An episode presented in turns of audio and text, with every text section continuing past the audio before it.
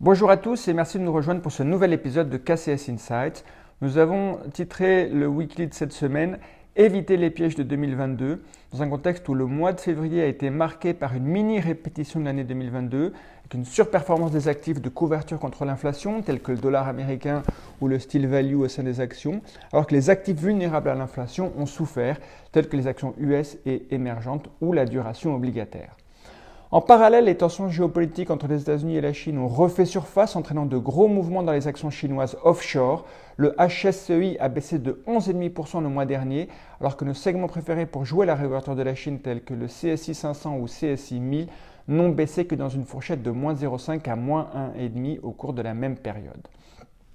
Malgré cela, nous continuons de penser que la réouverture de la Chine est un thème clé pour 2023. Par ailleurs, quelques bonnes nouvelles à signaler sur l'inflation américaine. L'enquête ISM de février a révélé une baisse des pressions inflationnistes dans le secteur des services. C'est un développement très bienvenu. Sur la base des indices de prix ISM pour le secteur manufacturier et des services, nous prévoyons que l'inflation américaine passera sous la barre des 5% et se dirigera vers 4% au cours du deuxième trimestre 2023.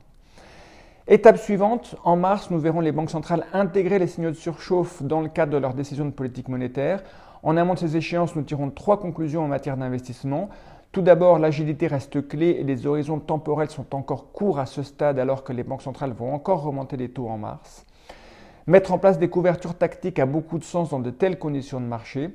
De notre part, en février, nous avons réduit la duration de l'allocation obligataire. Nous avons également adopté une position légèrement nette longue sur le dollar américain. En ce qui concerne les actions, nous avons renforcé l'Europe au détriment des États-Unis et des marchés émergents. Seconde conclusion, nous pensons que les chiffres macroéconomiques récents surestiment la vigueur de l'économie américaine. avec des rendements des bons du Trésor américain à 10 ans de 4%, les risques haussiers semblent désormais limités. Nous restons donc sur nos positions, en particulier en ce qui concerne notre surpondération du crédit investment grade européen. La Fed a fait preuve de sang-froid face à la bonne tenue des chiffres économiques et les marchés financiers ont fait le travail de réévaluation des attentes en matière de taux aux États-Unis et en Europe.